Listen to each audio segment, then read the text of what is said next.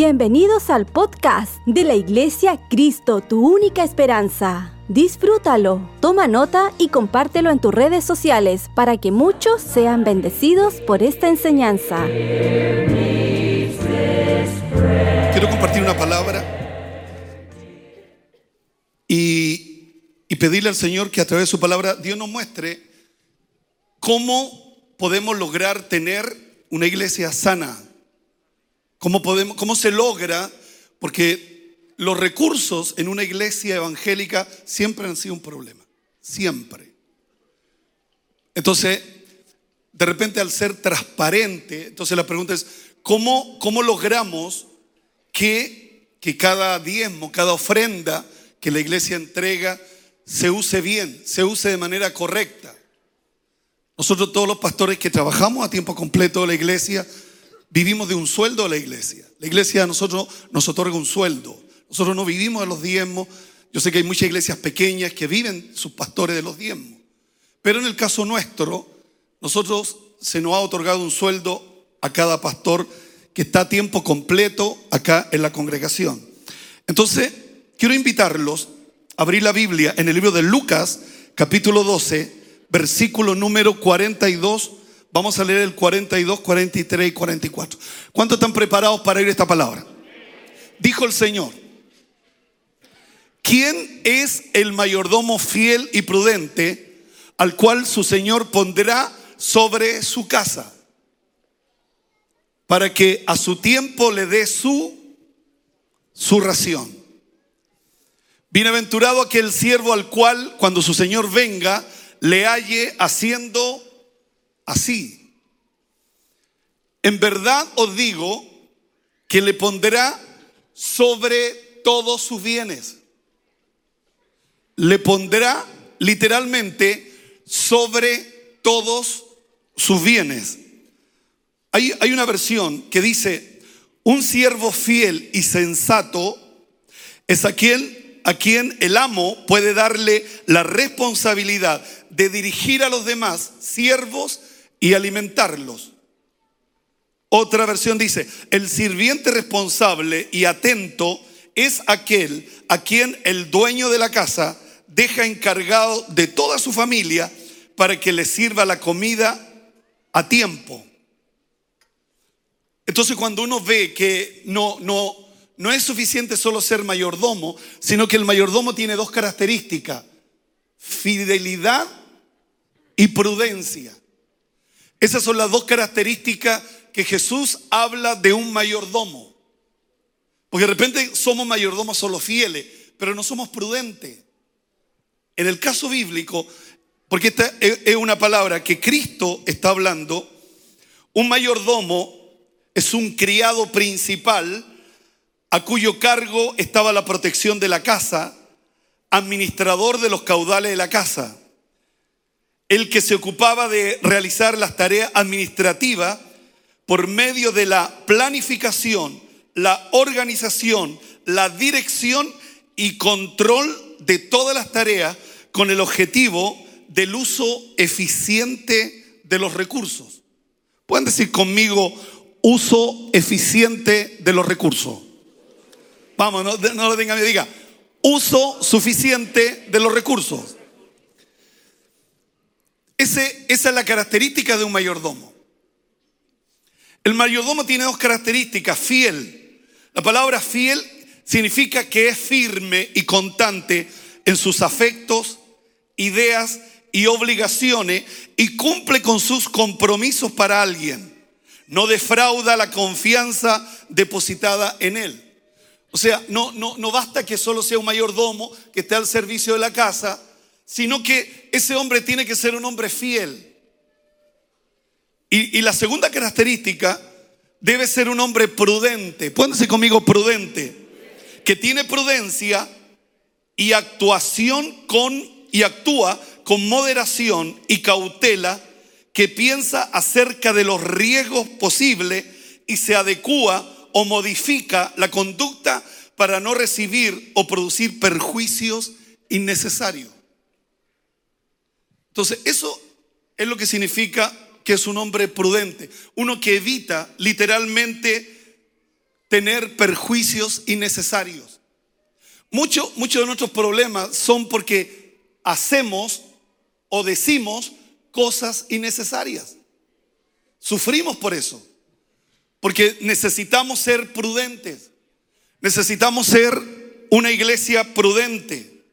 Ahora, la, pregunta es, ¿cómo logro ser un mayordomo fiel y prudente? Lucas capítulo 16, versículo 10. Y, y aquí hay una esencia en esta palabra, en el libro de Lucas 16, 10, que dice, el que es fiel en lo muy poco, también en lo más es fiel.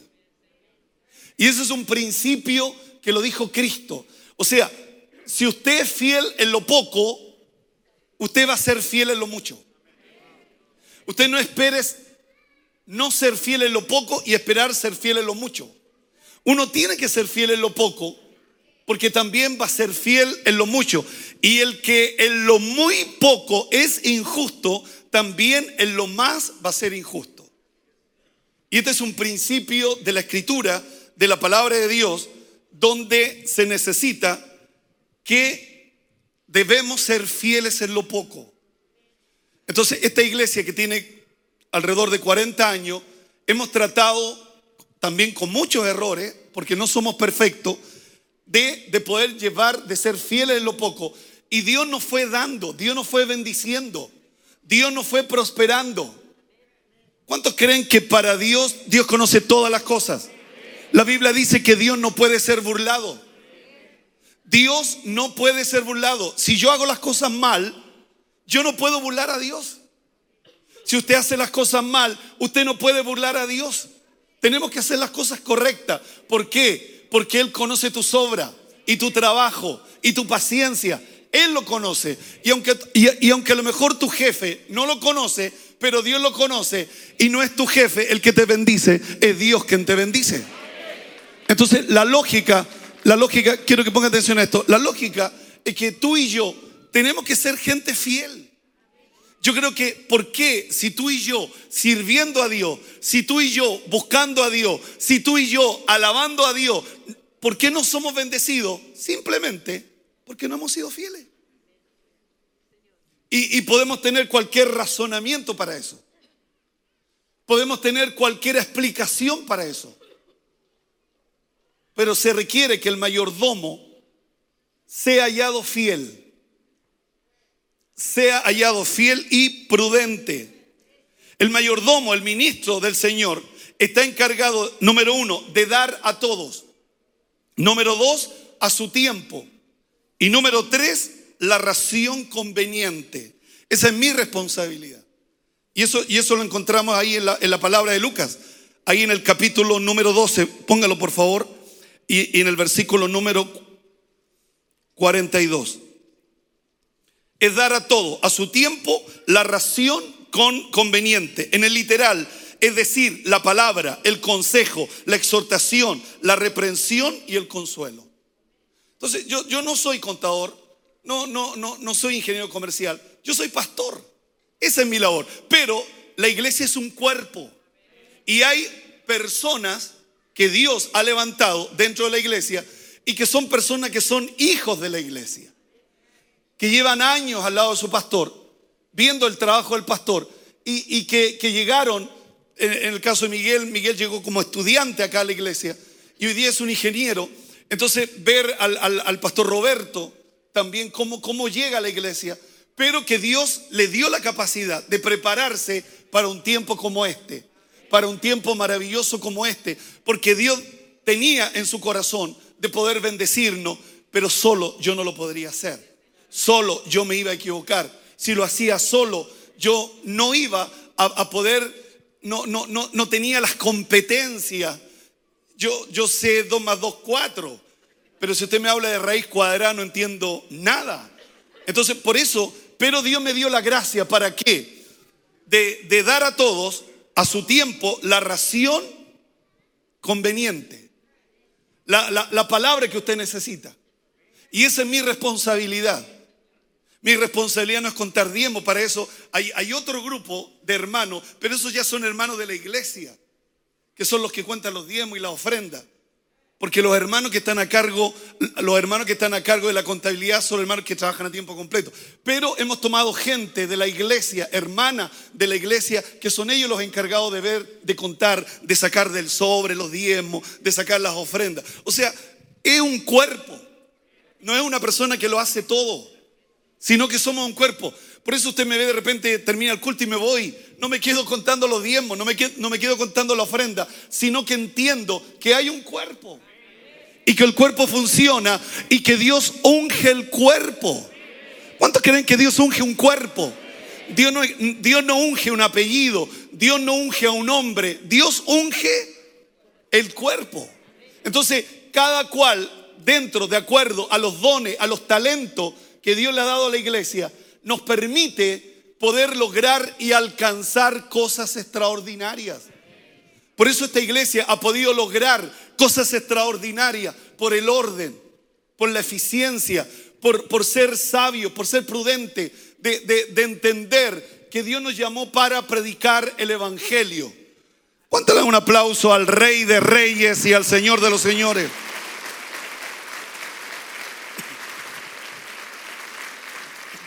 Un mayordomo fiel y prudente tiene que tener tacto, prudencia, competencia, fidelidad, espiritualidad. Proverbios capítulo 11, versículo 14, póngalo por favor.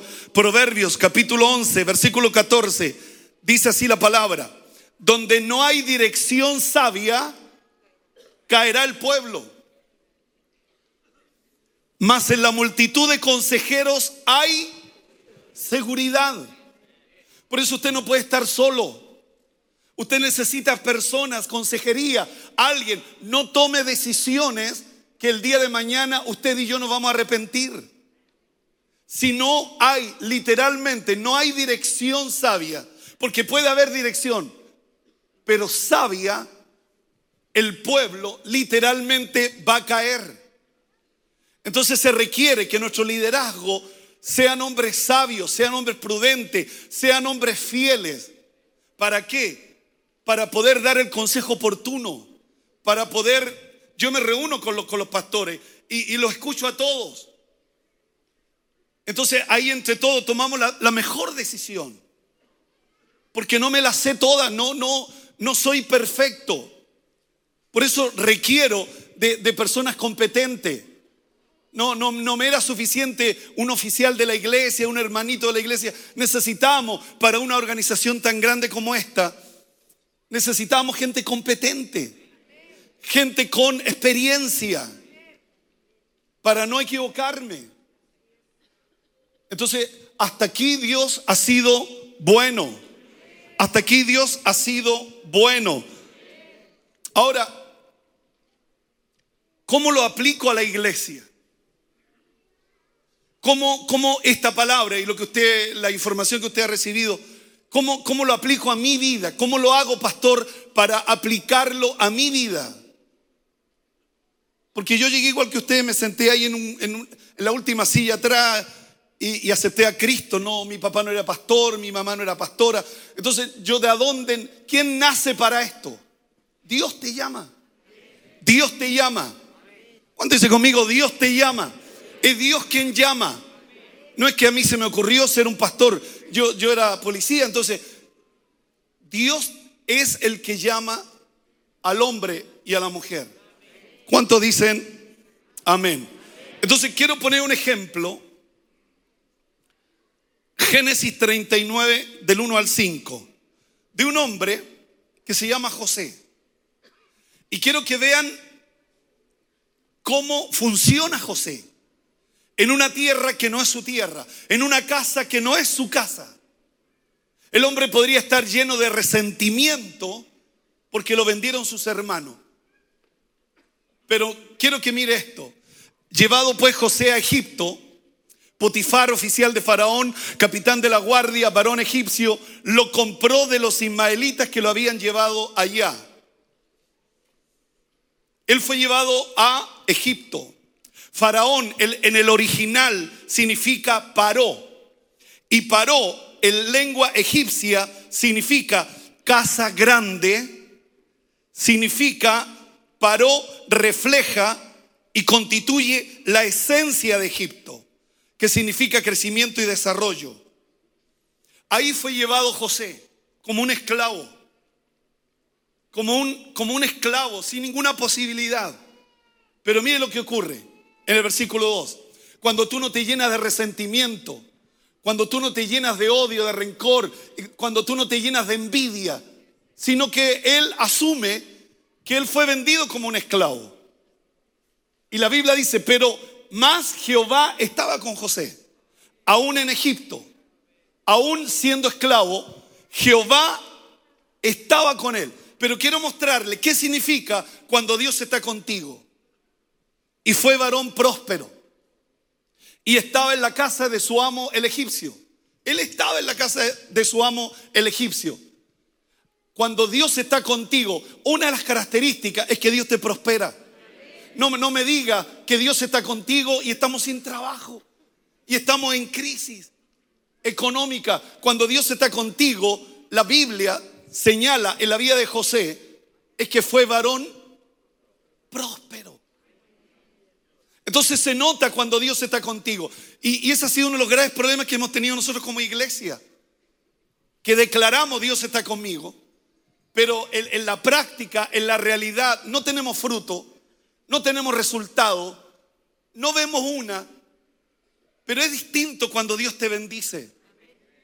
Es, es, distinto cuando la mano de Dios está sobre ti, cuando la mano de Dios está sobre ti, cuando la mano de Dios está sobre ti, porque dice, fue varón próspero y estaba en la casa de su amo el egipcio. ¿Qué es lo que lleva a José a no llenarse de amargura? Porque Dios estaba con él. Porque Dios estaba con él.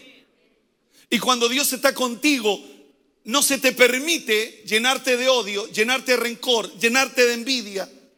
Porque Dios está contigo. O sea, tú no puedes decir Dios está conmigo y estás lleno de odio. No se puede. Entonces, eso fue lo que lo sostuvo. Eso fue lo que lo ayudó a, permanecer en la casa del egipcio y no tener un pensamiento de querer huir de la casa de Potifar. Pero mire lo que dice el versículo 3. Vio su amo que Jehová estaba con él. Potifar era un hombre que tenía muchos esclavos.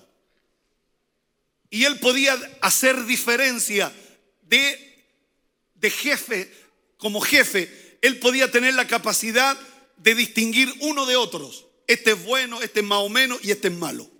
Este trabajador es excelente, este más o menos, no, este no. Este hay que echarlo. Potifar tenía esa visión. Y Potifar vio literalmente que Jehová estaba con él. Entonces la pregunta es, ¿qué vio? ¿Qué vio este egipcio en José? ¿Qué es lo que Dios tiene que ver en nosotros?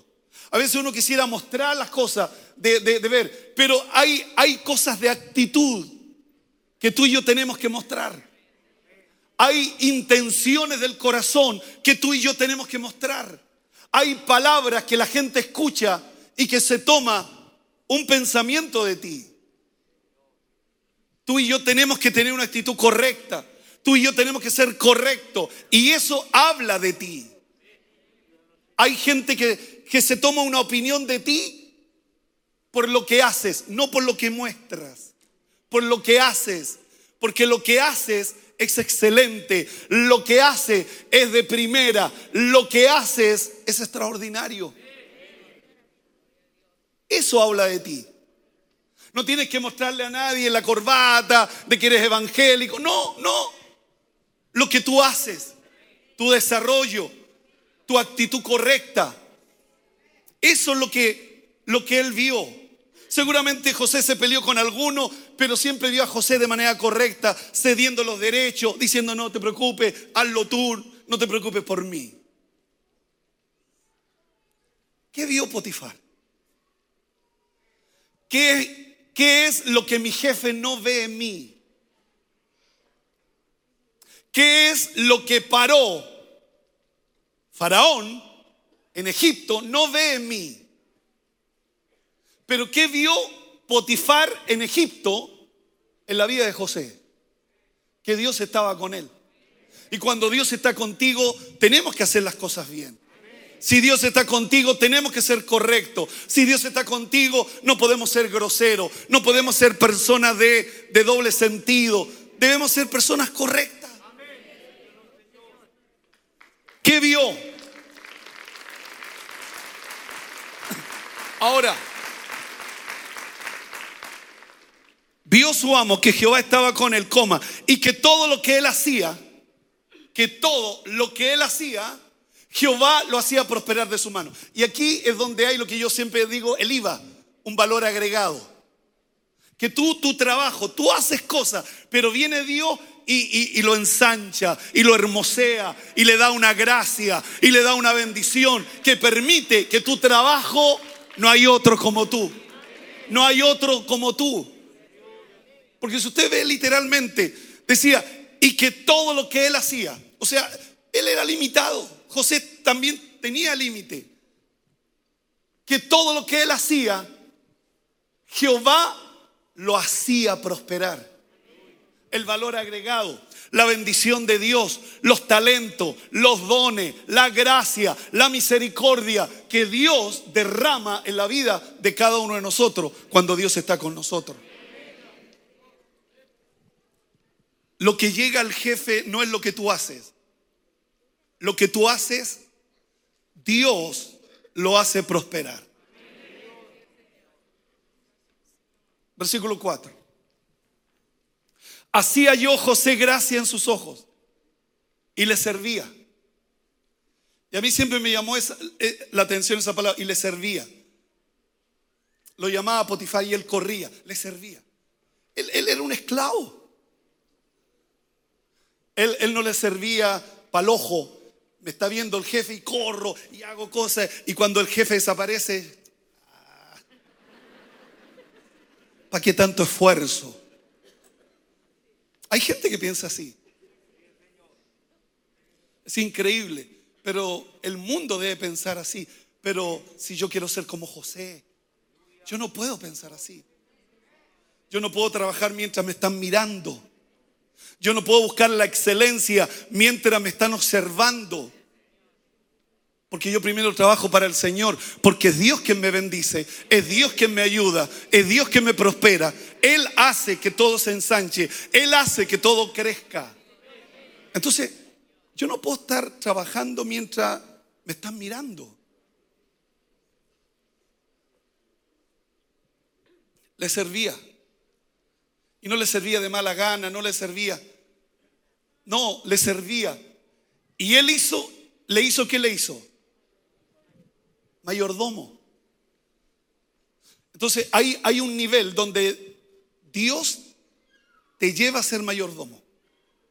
Somos siervos, somos esclavos, trabajamos como cualquier, como cualquier trabajador. Pero Dios, por tu fidelidad, por hacer las cosas bien, por hacer las cosas con excelencia, Dios te lleva a ser mayordomo. Y mayordomo de su casa y entregó en su poder todo lo que tenía. Eso es lo que hizo Potifar. Al encontrarse con un hombre así, le dijo José, haz lo que tú quieras, porque tengo confianza en ti, porque sos un hombre correcto, porque sos un hombre que hace bien las cosas, por favor, te entrego todo lo, que es mío, excepto mi mujer. A ella no podéis tocarla, dijo. Podás comer de la mesa que yo como. Podás hacer todo lo que tú quieras. Sé un buen administrador. Entonces, creo que es importante que tú y yo podamos entender que todo lo que él hacía, Jehová lo hacía prosperar de su mano y lo hizo mayordomo, mayordomo en su casa. Ahora, José vive una etapa difícil, porque la mujer de Potifar se fija no en lo que José hace, no en la prosperidad de José, no en la bendición de José, sino José era buen mozo. José era encachado. José era un hombre que atraía Y esta mujer, la esposa, le dice literalmente que duerma con él. Y él le dice, ¿cómo? ¿Cómo yo voy a hacer tal cosa? Si mi amo me entregó todo. ¿Cómo, cómo yo voy a hacer? ¿Cómo lo voy a hacer? Entonces, él ha puesto en mi mano todo lo que tiene. Y le dijo a la mujer de su amo, he aquí que mi señor no se, preocupa conmigo de lo que hay en casa y ha puesto en mi mano todo lo que tiene. Versículo 9. No hay otro mayor que yo en esta casa y ninguna cosa me ha reservado sino a ti por cuanto tú eres su mujer. ¿Cómo? Diga conmigo, ¿cómo? ¿Cómo pues haría yo este gran mal y pecaría contra, pecaría contra Dios? A consecuencia de eso, lo llevaron a la cárcel. Y José está dos años en la cárcel. Dos años por algo injusto. Por algo injusto. Imagínense, un hombre que Jehová está con él, Dios lo bendice, Dios lo prospera, pero literalmente se lo llevaron a la cárcel. Diga conmigo, hay precios que pagar. Que mucha gente no quisiera pagarlos, pero hay precios. Génesis 39, 20 hasta el 23. Génesis 39, 20. José está en la cárcel. Estuvo dos años. Y tomó su amo a José y lo puso en la cárcel donde estaban los presos del rey. Y estuvo allí en la cárcel. Pero Jehová estaba con José y le extendió su misericordia y le dio gracia a los ojos del jefe de la cárcel. Y el jefe de la cárcel entregó en su mano de José el cuidado de todos los presos que había en aquella prisión. Todo lo que se hacía allí, él lo hacía. O sea, no, no hay límite a la bendición de Dios. Donde tú vayas a la punta del cerro, en la punta del cerro Dios te bendice. En la punta del cerro Dios te ayuda. No hay límite para Dios. La tierra está llena de la gloria, de la gloria de Dios, de la gloria de Dios. Y aquí hay un nivel que José sube. Porque en la angustia me hiciste ensanchar. Lo dijo David. Cuando tú sos quebrantado, aquí aparece un don en la vida de José que no había aparecido antes. La revelación de los sueños, que es un don de Dios, directo de Dios. Un, un don de revelar lo que otros no son capaces de, revelar. Pero eso viene en el quebranto. Eso viene cuando tú eres quebrantada, cuando tú eres mucha gente no le gusta ser quebrantado. Mucha gente no le gusta que le digan las cosas, pero de repente es bueno el quebranto. Es bueno cuando tú y yo somos quebrantados, porque Dios tiene propósitos con nosotros. Preocúpate cuando Dios no te corrige, porque seríamos bastardos. Pero si Dios nos corrige, es porque Dios tiene propósitos contigo y Dios no quiere que te vuelvas a equivocar y Dios quiere que no vuelvas a cometer los mismos errores. Entonces Dios tiene propósito. ¿Cuánto dice conmigo? Dios tiene propósito. Dios tiene propósito. Entonces José le interpreta los sueños al faraón. El faraón soñó con vacas gordas y con vacas flacas y feas. Y esa es la realidad en la, que nos encontramos inmersos en esta sociedad. A veces nos va bien y a veces nos va mal. No siempre te va a ir bien. Y para eso requerimos gente sabia. Porque no siempre nos va a ir bien. Hay gente que cuando va, le va bien se vuelve loco. Olvidándose que hay vacas gordas, pero hay vacas flacas y feas. Son vacas flacas y feas. Entonces, se requiere, hay gente que me hable, gente que me diga, no, no está bien. Entonces Faraón cuando, cuando, tiene, cuando tiene estos sueños, nadie puede revelárselos.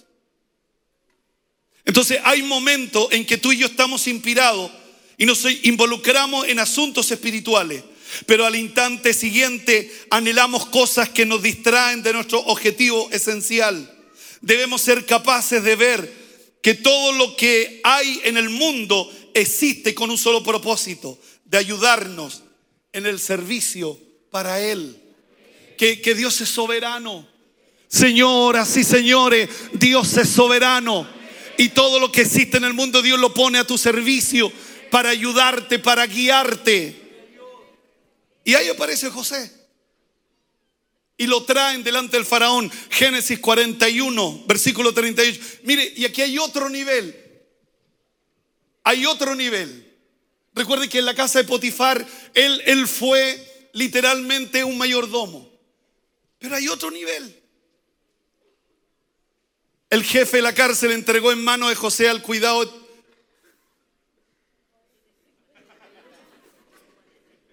Génesis 41, 38. Dijo Faraón a su siervo, cuando José le, revela los tiempos de hambre, y primero los tiempos de abundancia y después los tiempos de hambre. Faraón le dijo a su siervo, ¿acaso hallaremos a otro hombre como este? Este es hebreo. ¿Cómo no haber en todo Egipto un hombre superior a José? Pero Dios está con él. Y marca la diferencia. ¿Acaso hallaremos a otro hombre como este en quien esté el Espíritu de Dios? Dijo Faraón a José, pues que Dios te ha hecho saber todo esto, no hay entendido ni sabio como tú. Tú estarás sobre mi casa, le dice. ¿Se da cuenta que hay otro nivel?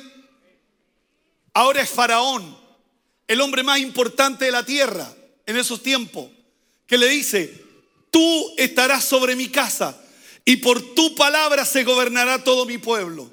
Solamente en el trono seré yo mayor que tú. Dijo además Faraón a José, he aquí que yo te he puesto sobre toda la tierra de Egipto. Entonces Faraón quitó su anillo de su mano y lo puso en la mano de José y lo hizo vestir de ropas de lino finísimo y puso un collar de oro en su cuello. Lo hizo subir en su segundo carro. Diga conmigo, segundo carro. Porque el primero es del faraón. Y pregonaron delante de él, doblad la rodilla. Y lo puso sobre toda la tierra de Egipto. Dijo faraón a José, yo soy faraón. Y sin ti ninguno alzará su mano ni su pie en toda la tierra de Egipto. Llamó faraón el nombre de José, Sabnat, Panea y le dio por mujer a Senat, hija de Potifera, sacerdote de On, y salió José por toda la tierra de Egipto. Si usted se da cuenta, mire, a usted le puede pasar esto y quiero mostrárselo. Usted puede llegar aquí a la iglesia sin nada y cree en Dios. Y, comienza como un simple trabajador y trabaja, pero eh, bajo, bajo los liderazgos de su palabra poniendo por obra su palabra y Dios lo empieza a subir y de repente usted va a ser el mayordomo del sector donde esté trabajando.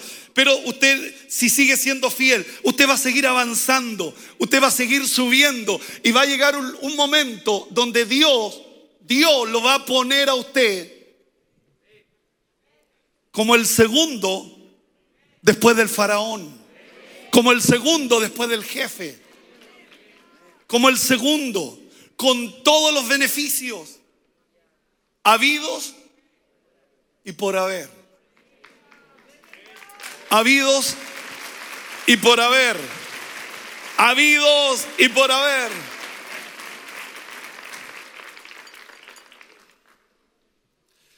La conducción de Egipto estaría en manos de José, pero Faraón conservaría su estatus de Faraón. En el literal, yo soy Faraón, y como tengo el derecho de decretar que toda la tierra de Egipto esté bajo tus órdenes, José, imagínese, era el Señor de la tierra. Entonces la pregunta, Chaparro, bonita la historia, pero eso está en el Antiguo Testamento. Eso pasó en Egipto. Pero mire lo que dice el Nuevo Testamento. Lucas 19, 12 y 13. Mire lo que dice Lucas 19, 12 y 13. ¡Uh! Me cansé. Dijo pues, un hombre noble se fue a un país lejano para recibir un reino y volver. Y llamando a diez siervos suyos, le dio diez minas y le dijo, negociad entre tanto que, que vengo. Vámonos al versículo 16, 16, 17. Vino el primero, diga conmigo, vino el primero, diciendo, Señor, tu mina ha ganado diez minas. Y él le dijo, está bien, buen siervo, por cuanto en lo poco has sido fiel, tendrás autoridad sobre diez ciudades. Y eso dijo Jesús. Te voy, porque usted puede tener diferentes lugares donde su negocio puede estar. Pero es uno más de los negocios en la, ciudad. Te voy a dar autoridad. Vas a estar por encima de todo. Te voy a, te voy a poner en 10 ciudades por ser fiel. Por ser fiel. Porque fuiste fiel en lo poco. Y entendiste que lo que yo te entregué no era tuyo. Lo trabajaste para mí. En vez de mandarlo de vacaciones, en vez de mandarlo a descansar, en vez de decirle, anda, descansa, le dijo, te doy mayor autoridad. Te voy a poner sobre 10 ciudades. No, no, no encuentre usted exagerado que Faraón le haya dicho a José, después de mí vienes tú. ¿Verdad que es una exageración? ¿Sí o no? ¿Verdad que sí? Sí. Y esto no es una exageración. Ponerte sobre 10 ciudades. ¿Y por qué te pones sobre 10 ciudades? Porque eres bueno, porque eres diligente, porque eres rápido, porque eres inteligente, porque no haces las cosas a tonta y a loca, porque eres un hombre prudente, una mujer prudente. Te voy a poner Ojalá me encontrara con mucho más como tú. Te voy a poner sobre 10 ciudades. Y esa es la autoridad que Dios le ha ido dando a esta iglesia.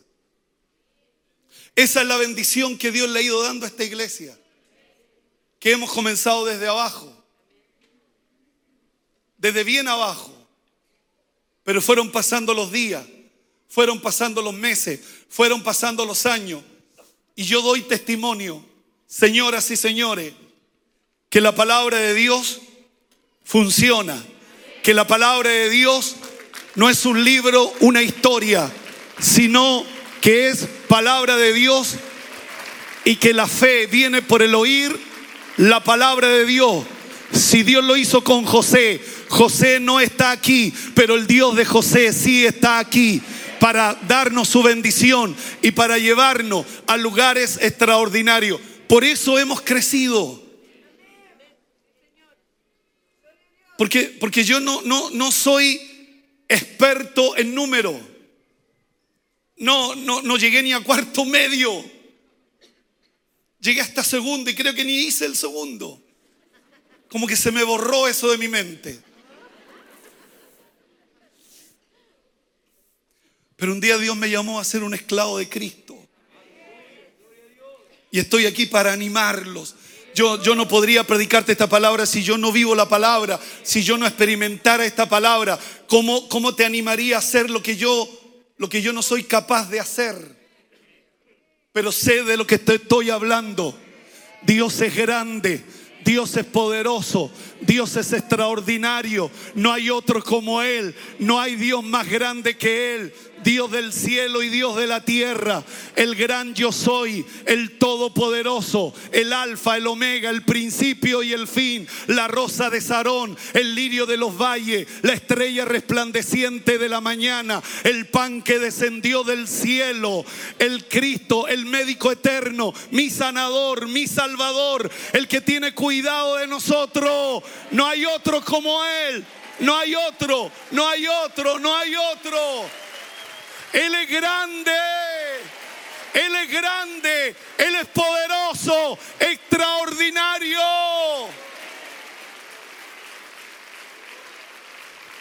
Dios puede ir a hacer tantas cosas contigo si fuéramos fieles.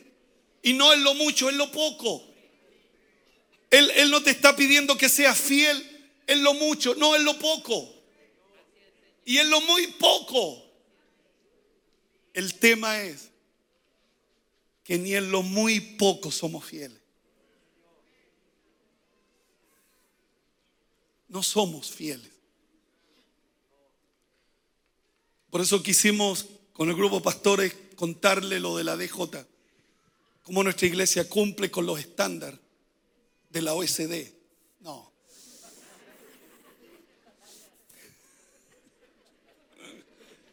¿Cómo podemos cumplir con todo, con todo lo que nos exige? Porque puesto interno tiene toda nuestra contabilidad. Lo que entra y lo que sale. Por eso cada vez que usted entrega su diezmo, sea fiel. Cada vez que usted entrega su ofrenda, sea fiel. Y el Señor le va a bendecir. Él nos quiere poner sobre mucho, pero no podemos saltarnos lo muy poco. No podemos saltarnos lo muy poco. Deberíamos ser maestros y no lo somos porque no somos fieles. Pudiéramos estar tan lejos, pero no, no. Pudiéramos haber logrado tantas cosas si hubiéramos sido fieles. Pero no. Y los años se te fueron. Y ya no tenemos la fuerza. Pero nunca es tarde para poder volver a recuperar y volver al Señor. Nunca es tarde.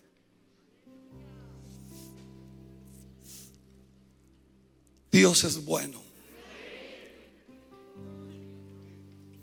No sé dónde estarías tú si hubiésemos sido fieles.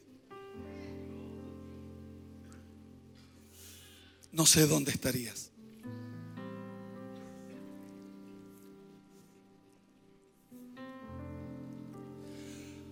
Ah.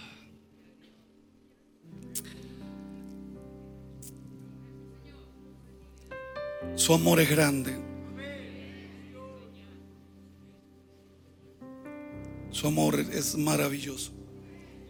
Lo llena todo. Lo llena, lo llena todo, en todo. Póngase de pie, por favor. Que suba el coro.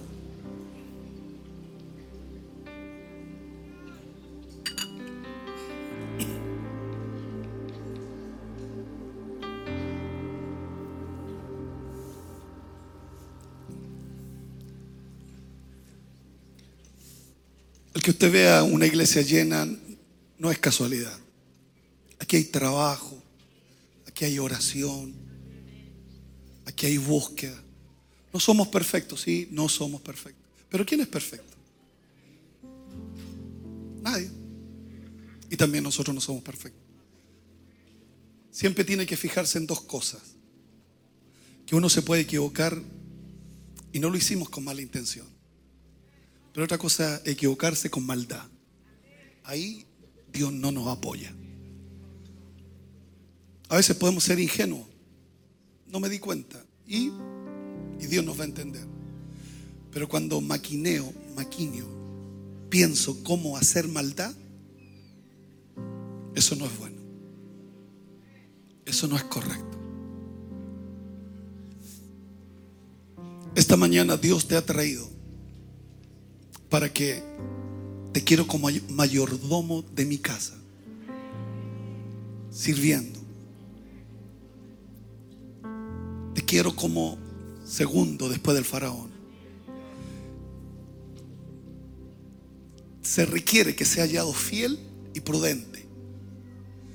Porque yo, yo me he encontrado con un tipo de cristianos que Dios los bendice y que son fieles a Dios, maridos de una sola mujer esposas de un solo hombre, pero no son prudentes. Como que eso les da derecho para hablar y hablar cualquier cosa. Uno tiene que ser prudente en nuestras palabras. José interpreta sueños del faraón. Faraón significa paró. ¿Qué significaba paró? En el literal significaba que todo el desarrollo, todo el crecimiento está en Egipto. Todo el desarrollo, todo el crecimiento está en Egipto. El faraón soñó con vacas gordas y con vacas flacas y feas. Y esa es la realidad en que nos encontramos inmersos en esta sociedad. A veces nos va bien, hay meses que nos va bien y otros meses vacas feas y flacas. Hay momentos en que estamos inspirados y nos, y nos involucramos en asuntos espirituales, pero al instante siguiente anhelamos cosas que nos distraen de nuestro objetivo esencial. Debemos ser capaces de ver que todo lo que hay en el mundo existe solo a los efectos de ayudarnos en nuestro servicio a Él. Que todo lo que tiene Egipto está al servicio nuestro para servirle a Él. Entonces Dios te da gracia.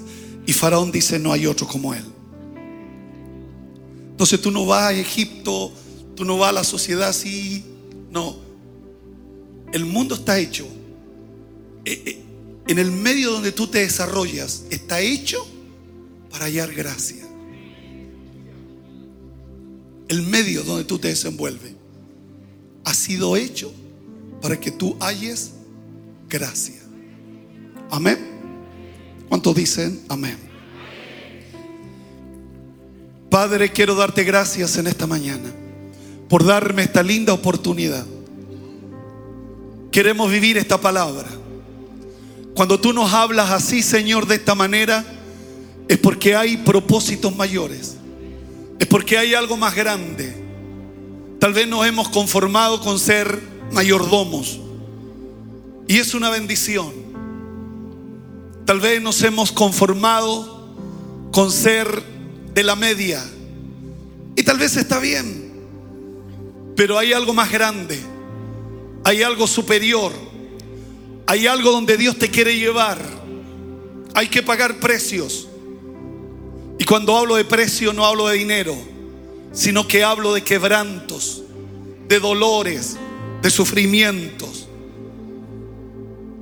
Pero algo Dios hace y te da dones que interpretan lo que otros no pueden interpretar. Y a través de ese don, a través de esa gracia, Señor, tú nos llevas a ser segundo después del faraón. Es por eso que en esta mañana yo vengo delante de tu presencia a pedirte que bendigas esta iglesia. Bendice a los jóvenes. Veo muchos matrimonios jóvenes. Bendícelos. Que sean benditos tuyos. Señor, que sean benditos tuyos. Bendice a la iglesia. Bendice a los niños. Guarda a los niños de enfermedades, de accidentes. En el nombre de Jesús, manifiesta tu gloria, Señor. Quiero, quiero que por favor Génesis 39, 3. A ver, quiero, quiero mostrarles esto. Primero quiero mostrárselo de esta manera. Vio su amo que Jehová estaba con José y que todo lo que él hacía, Jehová lo hacía prosperar de su mano. Teatro a mil. Quiero que mire para acá. A ti te contratan para hacer una pega.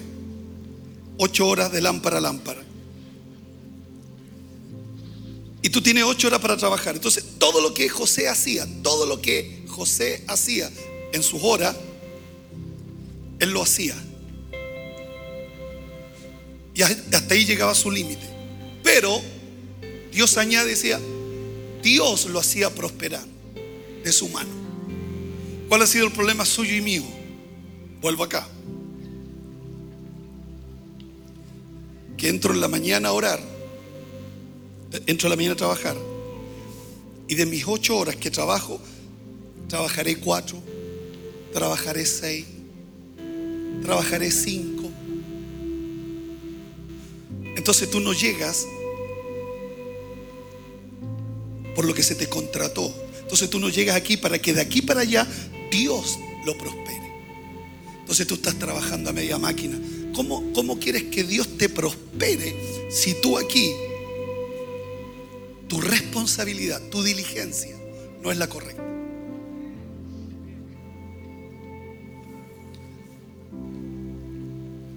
Jehová lo hacía prosperar en su mano. ¿Dónde se activa esa palabra? Todo lo que José hacía. ¿Dónde se activa esa palabra? De todo lo que José hacía. Dice, y que todo lo que él hacía, de ahí, de ahí viene la palabra, Jehová lo hacía prosperar. O sea, lo que te hace diferente no es lo que hace, porque lo que tú haces lo hacen todos tus pares. Lo que te hace distinto es la bendición de Dios. Lo que, la, la bendición del Señor es lo que te hace diferente. Porque lo que tú haces en tus ocho horas lo hacen todos tus pares, tus trabajadores, lo hacen todo. Pero ellos no tienen esa promesa. Jehová lo hacía prosperar de su mano. El Señor. Entonces, muchos de nosotros andamos de trabajo en trabajo. No, no nos establecemos. No, siempre estamos, andamos tirando currículo. Entonces, por eso la importancia de esta palabra. Quiero que la viva. Esa palabra se activa. Jehová lo hace prosperar cuando José hizo todo lo que tenía que hacer. Esa palabra no se activa. Jehová lo hizo prosperar si tú en tu responsabilidad no hacemos lo que tenemos que hacer. Siempre tenemos que dar la media milla. Siempre tenemos que hacer más para salir, para marcar diferencia. Quiero que levante sus manos, por favor. Padre, yo bendigo a esta iglesia, bendigo a este pueblo, Señor. Ayúdanos a ser correctos. Gente ha confiado en nosotros, gente ha creído en nosotros. Y yo oro con todo mi corazón, Señor, para que se active esta palabra. Jehová lo hacía prosperar en su mano. Que el Señor haga prosperar tu esfuerzo humano, tus capacidades, tus talentos. Pero hay una gracia de Dios mayor, hay una gracia superior que Dios la hace prosperar de su mano. Padre, yo bendigo esta iglesia, a los que nos están viendo por redes sociales, a los que nos están viendo por la televisión. Tu mano poderosa se extienda, tu mano gloriosa se extienda en el nombre poderoso de Jesús. Gracias te damos, Señor. Muchas gracias. ¿Cuánto un aplauso al Señor? Vamos. Si esta enseñanza fue de ayuda para tu vida, coméntanos en nuestras redes sociales de la Iglesia Cristo, tu única esperanza. Gracias por conectar con nosotros. Recuerda suscribirte.